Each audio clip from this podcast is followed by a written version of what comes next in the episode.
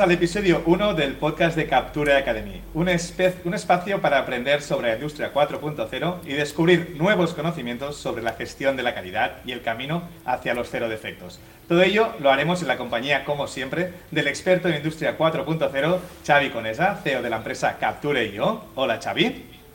Hola, ¿qué hay? Muy buenas. Hoy tengo muchas ganas de conocer y conversar con, con la invitada. Eso es así porque Xavi nos ha insistido mucho en que Aurea Rodríguez debía estar aquí con nosotros y ser la primera experta en pasar por el podcast. Bienvenida, Aurea. Hola, buenas tardes. Aurea es, para los que no conozcan, es experta en innovación tecnológica con amplia experiencia como gerente de centros tecnológicos y directora de innovación en Acción. Forma parte de Interim Team para la creación del CLC Southwest del AIT Culture and Creativity, es miembro de varios consejos de administración de empresas tecnológicas y miembro de varios comités y redes relacionados con la industria y la innovación, como la red de expertos de los 100 de Cecotec, de Cotec, perdón, o el INDI de Viladecans. Además, es profesora asociada en la Universidad Rubera y Virgili, ofreciendo clases del Máster de Innovación y Emprendimiento. Y además, estás eh, con nosotros también como autora del libro Antes muerta que analógico un currículum muy extenso y además propio de alguien que como mínimo su opinión es escuchada. Esto es así. ¿Eh, pues, Aurea? Pues eh, bueno, espero que os interese. Seguro. Yo tengo mucho interés, ¿eh? Y además, déjame empezar un poco diferente, porque la primera pregunta no te la voy a hacer a ti, se la voy a hacer a Xavi. Se la voy a hacer a Xavi porque tengo mucha curiosidad por saber por qué insistió tanto en que debía ser la, la primera invitada de podcast de Captura Academy porque, ostras, eh, entre el currículum y lo que nos ha dicho Xavi, yo creo que es muy interesante eh, saber su opinión. Bueno, pues, pues efectivamente eh, tenemos muy buena relación con Aurea. Es, es, una persona espectacular, no sé de dónde saca tanto tiempo para, para hacer todo lo que hace.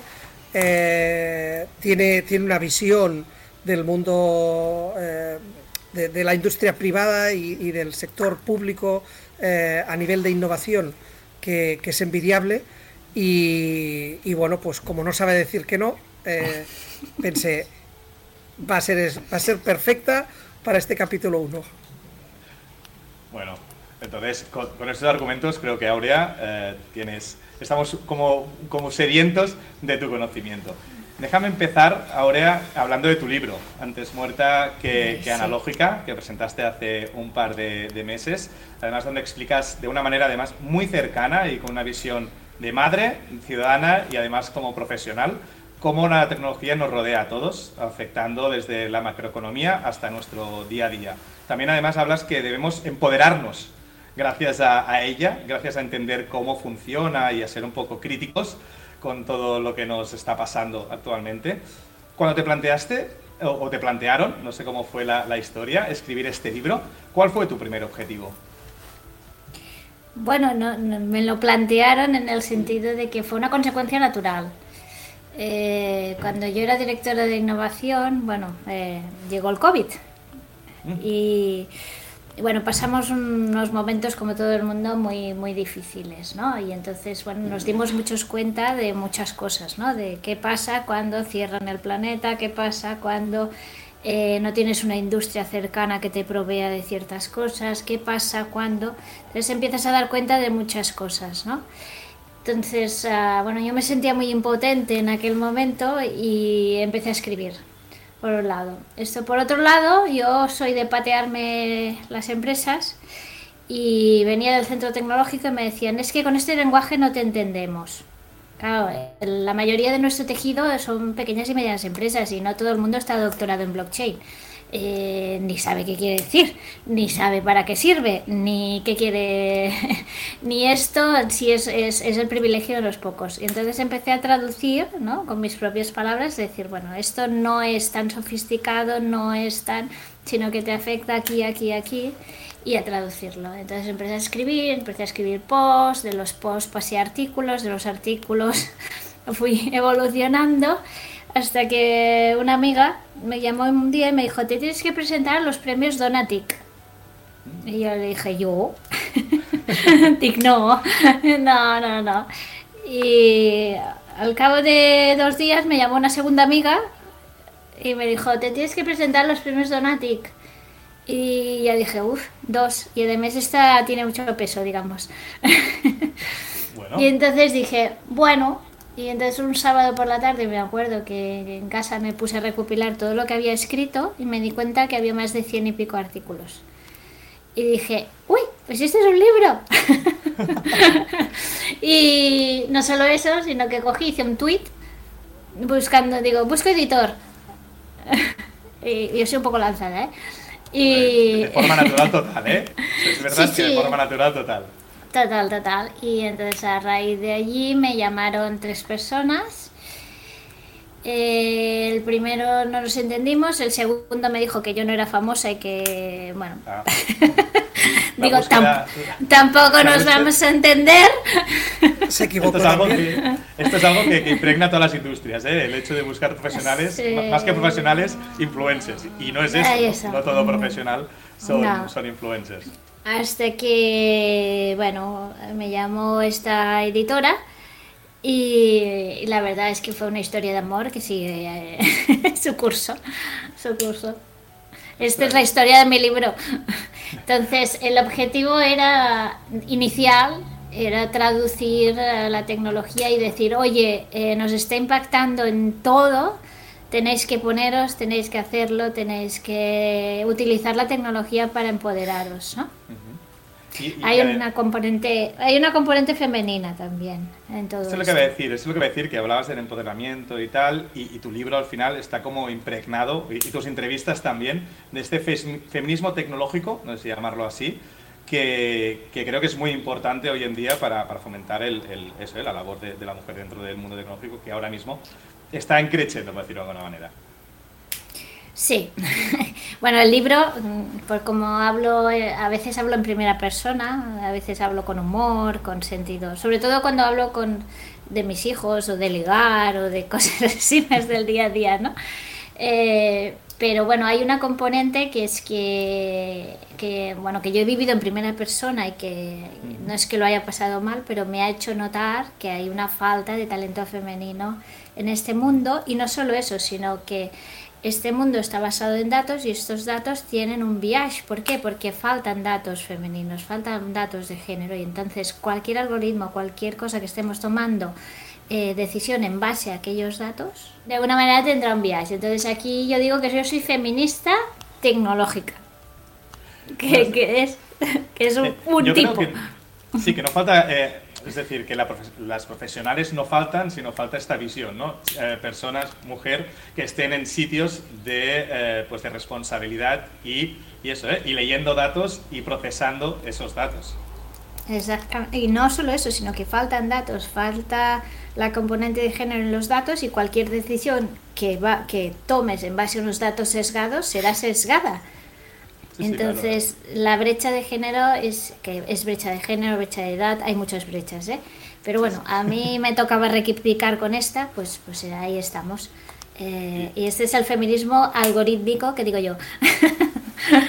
Y muy bien, reivindicado. Hay, otro, hay mucho talento femenino que estamos perdiendo, que, que, que no llega a las carreras STEM, que no llega a las startups, que eh, hay, que, hay que reivindicarlo, hay que animar a, las mujeres, sobre todo a las más jóvenes que están empezando, ¿no? Y, esto es muy importante. Eh, cuando tienes equipos eh, de trabajo, se nota cuando son equipos mixtos o cuando, o cuando solo son equipos de hombres, ¿no? hay una componente que, que, sí, sí. Y aquí Aurea lo, estás haciendo muy bien, o sea, el, el animar a, a, que las mujeres se unan, ¿no? Eh, está muy bien. Sí, creo que también es importante el hecho de hablar, ¿no? Como tú hablas en el libro, de una forma muy amena, muy cercana, para que todo el mundo pueda, pues, ¿eh? pueda llegar, eh, explicando tu experiencia, y, pueda llegar a, estos, a estudiar estas cosas, que al final, si no estudias este, estas carreras, al final no llegarán a, puestos que, que, es lo que reclamábamos, ¿no? Y también hay otro... Dime, perdona, Aurea, perdona. No, carreras y no carreras. Yo creo que hay que entrar en todo, ¿sabes? En todo. O sea el otro día estuve con las mujeres rurales y, claro, también las afecta, o sea, nos afecta a todos. Entonces, eh, hay que entender cómo y cómo lo puedes aprovechar. Y esta es la idea, ¿no? Es decir, aunque no seas catedrático de inteligencia artificial, que habrá unos cuantos, o catedrática de inteligencia artificial, en tu día a día eh, todas estas tecnologías te afectan. No hace falta que sepas, eh, pero sí saber cómo te impactan, cómo puedes aprovecharlas. Por eso, digo, por eso siempre les digo pon una inteligencia artificial en tu cocina, porque esto es el próximo chisme que tienes que tener. y, y empieza a jugar. Eh, sí, sí, es la manera de cuando se democratizan las cosas. ¿Es verdad que todos tenemos un microondas y a nadie se le ocurre ahora tener una cocina sin microondas? Pues es que la inteligencia artificial, pues lo mismo, igual. Estará, entre nosotros la inteligencia artificial, ¿no? Y, 2023 yo creo que será protagonista además, ¿no? Esta inteligencia artificial con el chat GPT, con, con, todas estas nuevas, eh, pues la inteligencia artificial de Google, con la inteligencia artificial de, de todos estos que van, que van sumándose al carro, va a estar entre nosotros. ¿Cómo, lo ves este mundo? ¿Cómo afectará esto a la, industria o a las empresas? Bueno, yo creo, bueno, Javi sabe mucho más que yo de esto, ¿eh? pero con mi modestia, eh, sí, él ríe, pero él se las sabe todas y seguro que las ha utilizado y las está aplicando, que es lo más interesante, ¿no? Pero yo ahora con estas nuevas eh, inteligencias generativas, ¿no? Lo que veo es que son las nuevas calculadoras del lenguaje. ¿no? Entonces hay que poner este paralelismo. Entonces, eh, ¿verdad que no, no hacemos raíces cuadradas? O sea, hay poca gente ya que sepa hacer raíces cuadradas con un papel y un lápiz. Muy poquita. Y si esto le añadimos mm, cantidad de cálculo, le añadimos nuevas tecnologías, supercomputación y el quantum, pues hay cálculos que las personas no podemos mm, hacer por nosotras mismas, pero sí que podemos hacer con una máquina y después de ahí extraer conclusiones, hacer cosas, interpretarlas. Pues esto es lo mismo, pero con el lenguaje. ¿Qué está pasando? Que esto tiene una serie de implicaciones también, bueno, importantes, ¿no? Pero hay que saber para qué y cómo, ¿no? Porque es lo que hace, o sea, estas, estas nuevas inteligencias artificiales lo que hacen es descomponer y componer, ¿no? O sea, descomponen lo que, lo que conocen y vuelven a componer. Y dices, bueno, sí, eh, te hacen un texto, una tesis o lo que sea en, en 5, o 0, no sé cuánto. Es que es la gracia, ¿no? Que es lo que hacen las calculadoras, que tú lo podrías llegar a hacer, pero tardarías millones de años. Pues, pues esto es lo mismo.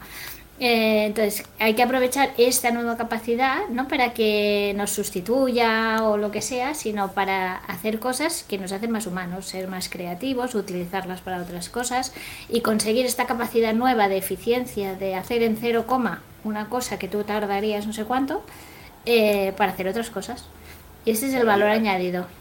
Hay un poquito de miedo, ¿no? Como, todo, como toda transformación digital, hay una barrera aquí de gente que no la comprende o, que no sabe utilizarla. A mí me gusta mucho una frase que, dice que la inteligencia artificial no te sustituirá, lo hará una persona que utilice inteligencia artificial.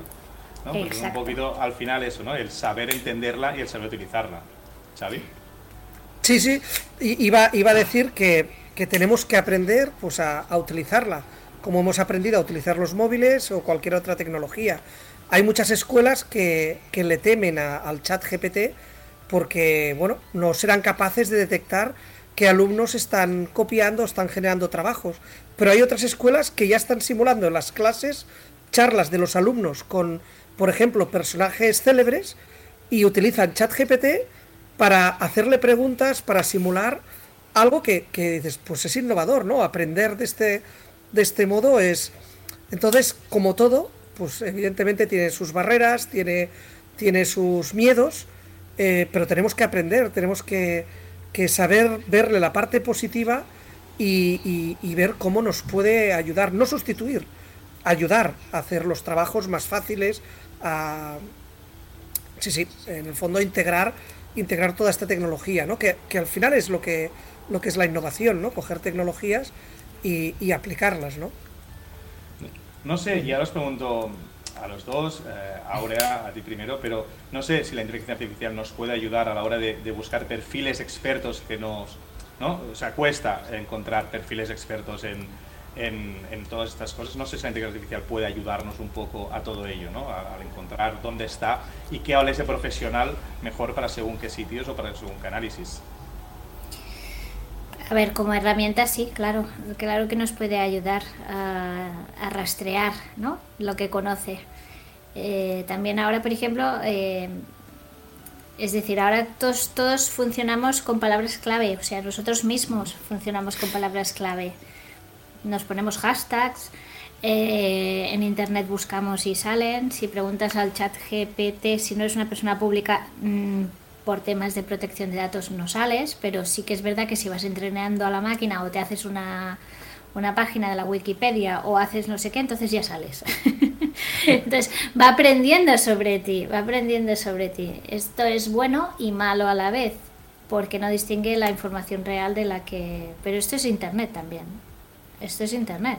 Que yo puedo abrir un perfil falso, puedo tener eh, cualquier troll, cualquier cosa, y, y, esto es así. O sea, Twitter ahora la gran innovación es certificar tu cuenta, ¿no? Decirte, este eres tú, ¿no?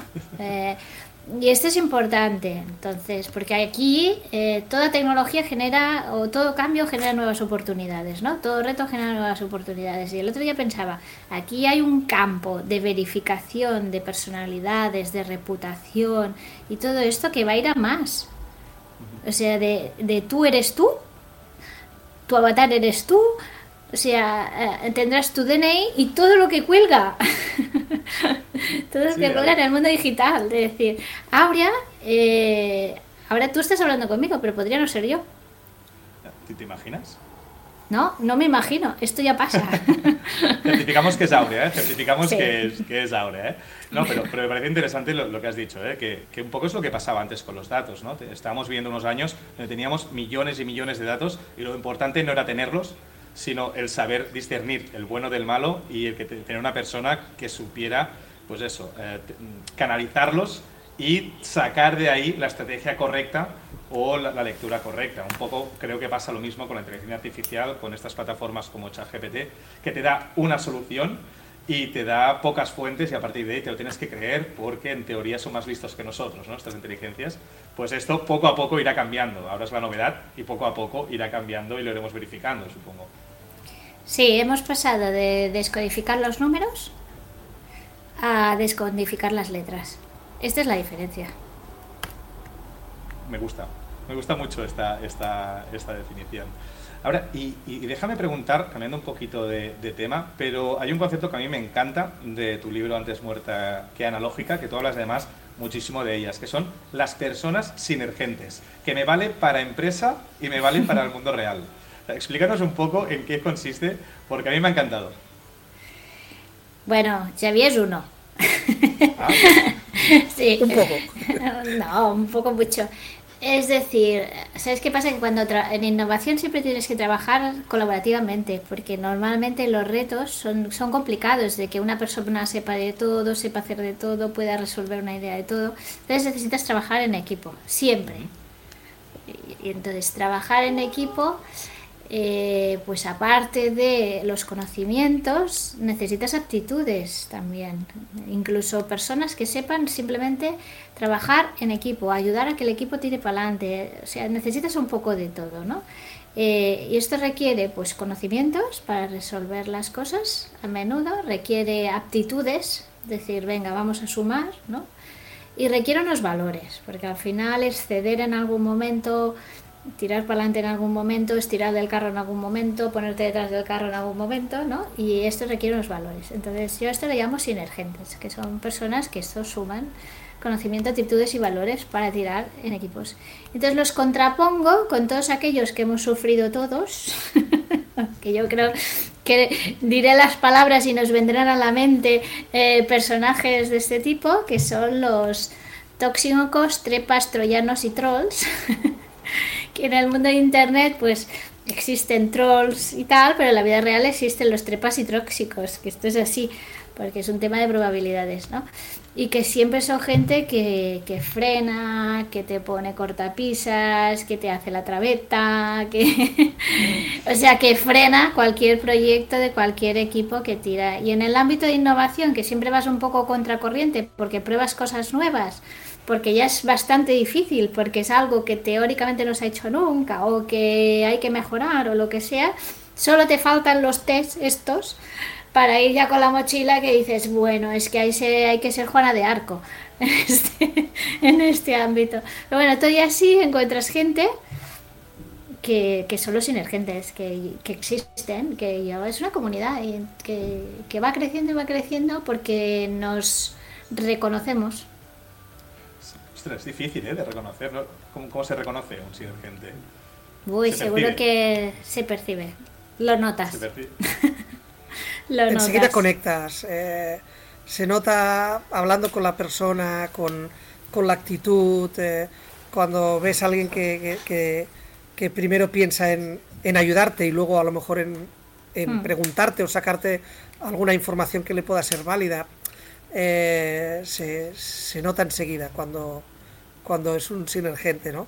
Que todos en algún momento a lo mejor hemos podido ser pequeños troyanos un día que estamos de, Sí. de mala de mala leche, que te- te- hemos tenido un mal día, que, pero al final el global eh, se nota enseguida cuando, cuando es un sinergente, ¿no?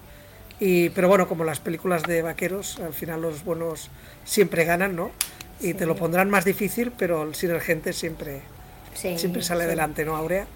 Oye, tanto, eso decía, me parece que era Cruyff, que decía, claro, un- uno de los jugadores del, del Barça o de las jugadoras del Barça quiere jugar con, con semejantes, gente que le rete, ¿no? que le ayude, que le rete, que, que tire para adelante. Y en el fútbol, que, es tra- que trabajas en equipo, más aún, ¿no? Eh, en ese sentido. Es un poco esto, ¿no? Es decir, alguien que te rete, pero que te ayude. O sea, yo cuando pienso en esta sala, todos son más listos que yo, digo, qué guay. Así aprenderé un montón. Se me ocurrió hacer un curso de blockchain y de fintech y era la única que no había estudiado, bueno, que no había trabajado en banca. Y, y me dijeron, ¿qué haces tú aquí? Digo, pues yo soy la que más va a aprender. Es la que está en el sitio adecuado. ¿no? Ah, sí, pero, sí.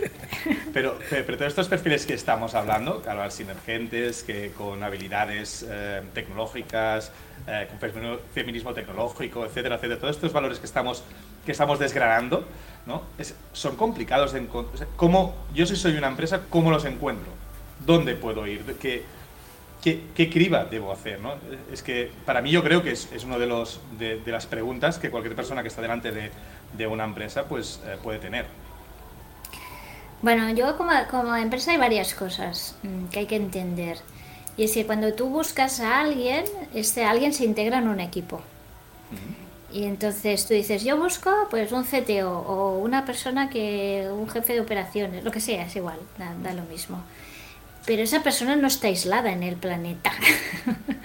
esa persona tendrá que trabajar con este, con el otro, con el más allá, tendrá que trabajar físicamente aquí, virtualmente allá, tendrá que hacer una serie de cosas. Entonces hoy en día tienes que mirar mucho este, este ecosistema, ¿no? Con quién trabajará, qué necesitar. Porque probablemente a veces, y, y te lo digo en serio y con conocimiento de causa, que muchas empresas te, te, te, dicen, bueno, los requisitos son estos, que sea licenciado en tal o ingeniero, no sé qué, no sé cuántos, y al final de todo te dicen textualmente, lo más importante es que sea normal. Muy difícil, ¿eh? Sí, sí, pero eh, es que nos hemos lo hemos entendido todos, que sea Que normal. sea buena persona. Exactamente. exactamente. Que sea de fácil trato, que sea que haga equipo. Y, Exactamente. y eso ya va rodado, una cosa lleva a la otra. Es igual, eh, los tres másters en Harvard se pueden sustituir porque sea buena persona.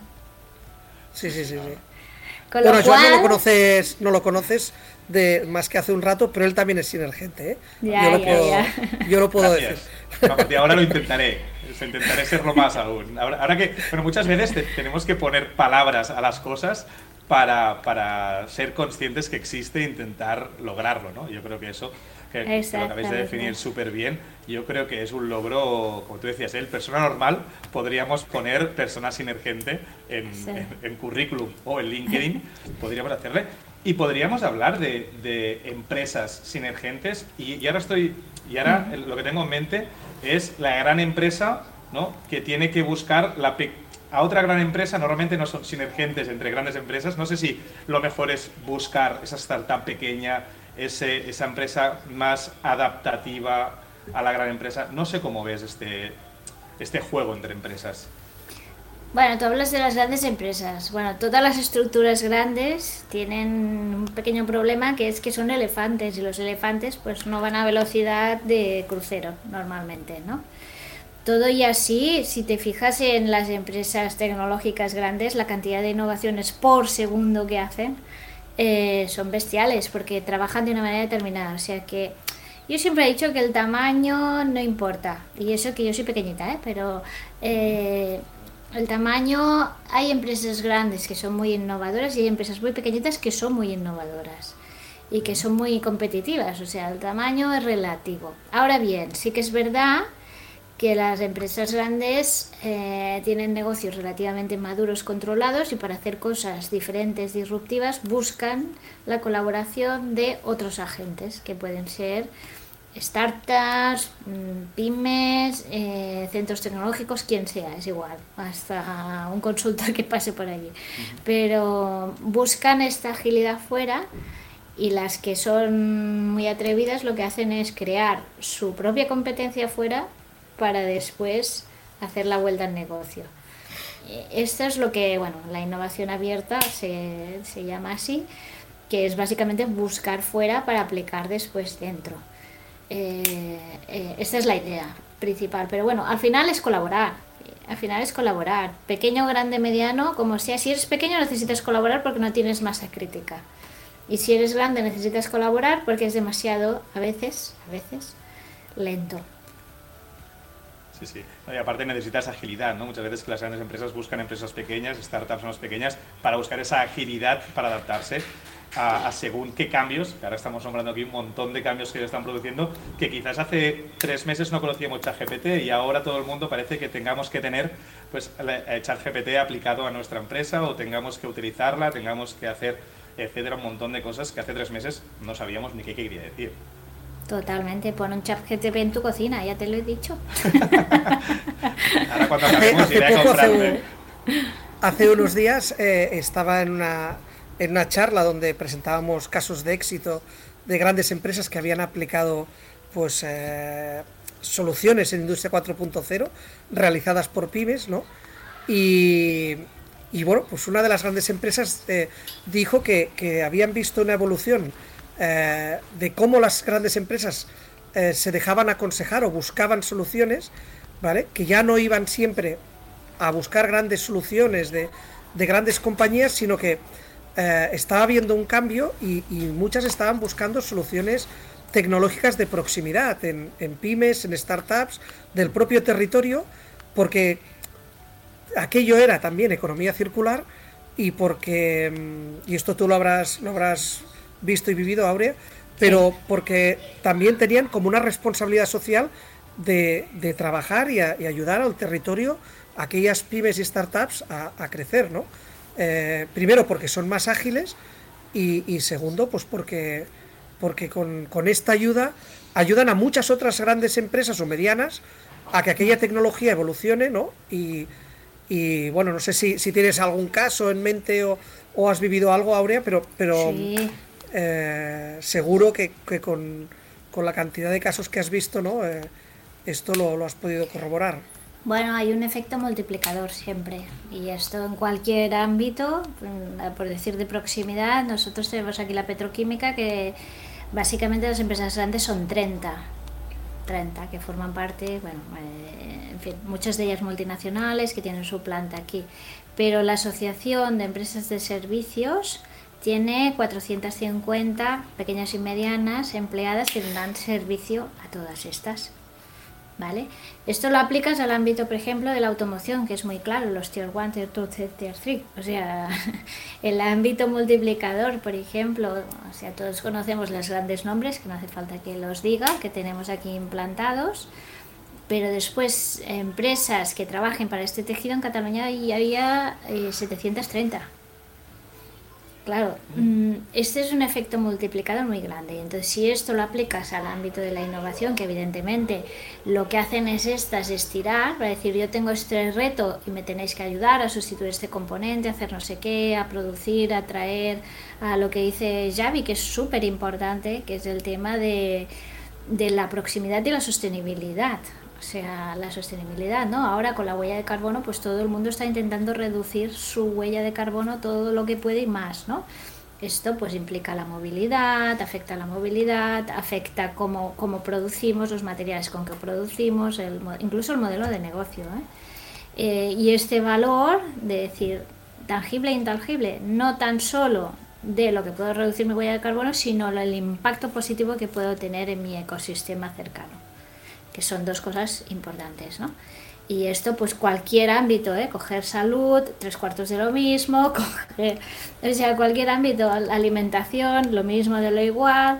Ahora sí me ha venido a la cabeza Unilever, por ejemplo, Unilever es la joya de la corona holandesa, ¿no? Y, y es la agroalimentación es una estrategia de país en Holanda, o sea, yo creo que, que, que es así. Ahora tienen su joya de la corona y después todo lo que cuelga, todo que cuelga. Tanto es así que intentaron hacer una OPA y el gobierno dijo que, que va a ser que no, que va a ser que no. Hay, mucho más que el, que el, negocio en sí, ¿no? El crecer, crecer, ni tal, ni tal, ni tal. y si no, y si no que se lo digan a los semiconductores. Exacto. Y Xavi, querías hablar un poco de la calidad, un poco que teníamos eh, el de esto, ¿no? El, el hecho de, de por qué la calidad jugará un papel tan importante en la industria 4.0 y con todo esto que estamos hablando yo creo que, tiene mucha importancia en, el tema de pues, todos estos avances de transformación digital. Sí, sí. Eh, bueno, yo, estoy muy convencido, pero sí que me gustaría que a lo mejor, Aurea, tú nos, comentes qué papel pueden jugar. Eh, los gemelos digitales, eh, ya no solo en el área de calidad, sino en general, en, en las empresas, ¿no? Como, como iremos viendo eh, eh, todas las los centros tecnológicos, las startups o las grandes empresas, cómo irán aplicando todo esto, ¿no? ¿Cómo, cómo veremos que cambiará nuestra, nuestro entorno industrial? ¿Será rápido, será lento el cambio? Yo creo que será progresivo. O sea, como todo hasta ahora, ¿eh? el entorno industrial va un poco avanzado adaptando, o sea, adaptando las tecnologías, con lo cual los gemelos digitales mm, ya se utilizan y tú lo conoces bien eh, para hacer pruebas, para formar, o sea, tiene una serie de aplicaciones durante la pandemia hacer mantenimiento cuando no se podía viajar y ir allá. Y esto ha, creado eficiencias en la cadena, es decir, hay ciertas cosas que no hace falta que las haga físicamente, el mantenimiento predictivo, el mantenimiento correctivo, y una serie de cosas que en las cuales estas nuevas tecnologías de realidad aumentada, de realidad virtual, que es lo que son, o sea, básicamente la base de estos gemelos digitales, te pueden ayudar pues a eso, a hacer pruebas. ¿Y qué quiere decir eso? Pues ahorro de costes, y ahorro de, ahorro de riesgos, es decir, no es lo mismo de decir vamos a hacer mm, una prueba de un proceso eh, de riesgo, yo que sé, ahora hablamos de la petroquímica, pues decir una combinación de ciertas cosas que hacerla hay que ir con cuidado, ¿no? por motivos obvios, ya no solo el gasto, sino el, el, el resultado que puedes obtener, o una operación, o lo que sea, es decir, vamos a entrenarla en un mundo digital que, oye, no vamos a matar a nadie. Eh, pues no, es verdad. Sí, no, no. En este caso está claro. Es, así. Eh, vamos a entrenarla y entonces esto te permite hacer pruebas bastante reales de lo que vas a hacer, o sea, hands-on, ¿no? Y yo creo que por ese lado, pues seguirá la cosa para adelante. Después hay una segunda derivada de todo esto, que es que ahora tenemos un ecosistema que está conectado a través de Internet y esto evolucionará. Yo siempre me dicen, el metaverso, el metaverso, digo, ay, el metaverso. Los metaversos, en todo caso, que serán evoluciones de tal y que lo que habrá es una especie de paraguas que le llamaremos metaverso, como llamamos internet, que tú entras en una web o entras en otra, o entras en otra, o entras en otra, entonces tú entrarás en uno de estos entornos digitales en los cuales algunos serán de uso privativo, entiendo, como los de las empresas, o no, no sé. Si las empresas acaban eh, de alguna manera eh, alimentando ecosistemas colaborativos, gemelos digitales colaborativos, ¿no? Es decir, vamos a a, plantear un gemelo digital de la zona de eh, Sabadell o de lo que sea. Eh, estos entornos, pero tú irás, otros tendrán aplicaciones más personales o aplicaciones más de ocio o lo que sea. Y aquí la gran cosa será la interoperabilidad, como uno, unos estándares de Internet, de decir, bueno, vamos a comunicarnos de esta manera, entendemos que esto funciona así, hay unos protocolos que funcionan así, hay un y, que sea abierto. Que aquí este es el problema, ¿eh? ahora actualmente este es el gran problema que China está diciendo que, que no, que no, que no. Entonces aquí el gran problema es que China diga que ya lo está haciendo en cierta manera, que es uh, el Internet como lo entendemos nosotros, se está cerrando diciendo que la soberanía tecnológica pasa por encima y que, y que su seguridad, ciberseguridad en este caso, hace que ciertas cosas diga que no. Entonces este es un problema. Que estamos poniendo fronteras a Internet y, y al metaverso pues tres cuartos de lo mismo, porque será como una evolución. Esto, esto, es cierto, pero también tenemos otras barreras muy importantes y es que muchas empresas todavía están en, en la industria 2.0 y 3.0. O sea, eh, tenemos todavía que evolucionar mucho y, y, sobre todo las pymes que, que les cuesta más, ¿no? Totalmente. Pero, pero, pero irán, irán entrando. Sí, porque las que no estén, pues, pues irán No desapareciendo. O sea, habrá como una selección natural y el que no esté, pues no estará. Totalmente. Yo recuerdo algún estudio que, que más o menos se sabe, o sea, a través de las regulaciones y las nuevas tecnologías, pues tú puedes ver de estas 700 y pico empresas del ámbito de la automoción en Cataluña, cuáles tienen un producto obsoleto en menos de un año, cuáles tienen alguna cosa que se puede reinventar y por tanto podrán reengancharse y cuáles tienen un producto que seguirá adelante. Sí, bueno, al final es no solo aplicarlo, sino también entenderlo. Yo creo que muchas empresas lo están aplicando porque no tienen más remedio, porque casi casi les atropella todo esto que está su- sucediendo y la importancia de la formación ¿no? a la hora de poder entender los cambios. Yo creo que te vas adaptando mucho mejor a Claro. todo lo que a todas las novedades, ¿no? Si, si llega el chat GPT, por ejemplo, y digo para decir algo muy básico, pues al final lo vas a entender mucho mejor si antes has hecho un trabajo de formación en transformación digital. Sí, es súper curioso. El otro día estoy hablando con un directivo de una empresa y, y me decía, es que eh, el, nuestro consejo de administración ha ido del chat GPT. Sí, sí. Dice, no, y quien vino a explicárnoslo es el, el, el, el joven que lleva las redes. No, bienvenido sea, cualquier, cualquier excusa, bienvenida sea para hablar de, de todo ello y que esto sea, pues eso, ¿eh? la, la- la Sí. espurna, pues que al final pueda, pueda encender para que todo el mundo pues se conciencie de, de la importancia de todo esto que hemos hablado, que hemos hablado hoy.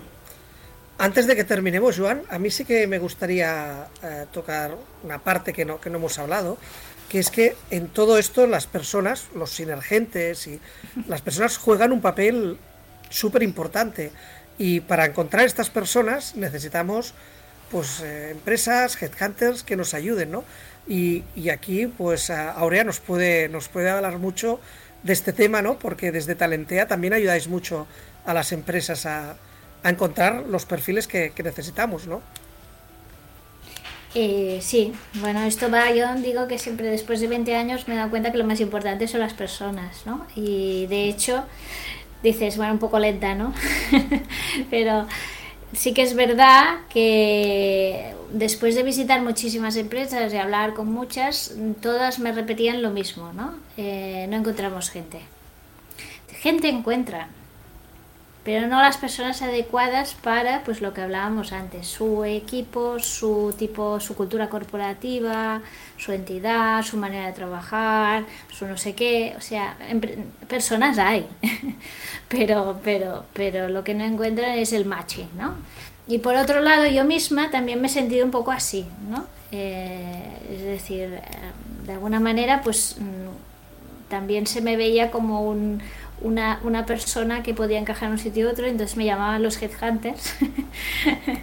y, y bueno, me sé- total, que sí, lo más importante son las personas porque, y esto os invito a alguna de mis charlas, eh, esto para dar para otro para otra entrevista. ¿eh? Otro podcast. Vale, lo Sí, apuntamos. pero son, son lo más importante y hay que saber eh, no selec- seleccionarlas y cuidarlas, las dos cosas. Porque una cosa es entrar y la otra es mantenerse, que no retener. Re- Si tienes que retener el talento, mal vas. Mal vas. Sí, sí. Correcto. Bueno, y, y- y en eso, y en eso la formación, yo creo que como cursos, por ejemplo, plataformas de Captura Academy, yo creo que ayudan a las empresas a, poder eso, ¿eh? a formar y que la gente se quede porque quiere, porque le gusta y porque le están cuidando también de parte de Totalmente. Mira, acabo de hacer un artículo diciendo que si quieres aprender puedes y que tienes que hacerlo por en todas las plataformas que hay, en la formación reglada, pero sobre todo también en la formación no reglada, o sea, el día a día, el contacto con las personas. La pirámide de aprendizaje, que es bestial, eh, empieza con lo que has leído, con lo que has oído, con lo que, con lo que de alguna manera te has formado, con el contacto con las personas y acaba con lo que tú enseñas a otros. Y, por aquí en medio añadimos el pensamiento crítico y un poco de, de, intentar tú mismo, intentar tú mismo, pues poner todo en duda y aprender de todo a la vez. Sí, sí, sí, hombre, todo, todo no hace falta. Bueno, pues ya que estamos. ya que estamos, sí, sí, sí. Bueno, la, la Organización Internacional del Trabajo dice que para el 2025 la, las cinco capacidades principales que buscarán en las personas para un trabajo, básicamente son, la primera es innovación, Vale. Vale. La segunda es, eh, capacidad crítica, ¿vale? Creatividad, adaptabilidad. O sea, todas están relacionadas con, eh, de alguna manera, lo que nos hace más humanos. Sí. al final sí, al final son personas trabajando con personas aunque haya una pantalla por medio, aquí tres personas hablando con todas las personas que nos están oyendo y nos están, y nos están viendo. Mi, mi, hijo me dice, ¿eso quiere decir que no tengo que estudiar? Digo, no. no, no. Quizá, el pensamiento crítico ha ido un poquito más allá. Quizá no, no falta Sí, digo, no, digo, la ingeniería te se supone. Bueno, pues muchísimas gracias, Aurea, por estar aquí con nosotros. Muchas gracias, Xavi. Muchas gracias a todos los que nos están viendo y los que nos están escuchando por acompañarnos en este primer episodio de Captura Academy, el podcast para Industria 4.0. Y os garantizo que yo como mínimo voy a intentar ser un poquito más sinergente, ahora que conozco la palabra, y aplicar muchos de los conocimientos que, hoy hemos aprendido de ti, Aurea. Muy bien, pues gracias a vosotros. Recordar que podéis Recordar que podéis escuchar este podcast en las principales plataformas de, podcast, vernos en YouTube, en el canal oficial de Capture IO, o dentro de la plataforma de formación para Industria 4.0 Capture Academy. Nos vemos en el siguiente episodio de Capture Academy, el podcast para Industria 4.0, con una persona que os recomiendo no os perdáis, ya lo veréis. Además porque vais a aprender mucho, tanto como hemos aprendido hoy con Aurea Rodríguez. Adiós y nos vemos en el episodio número 2.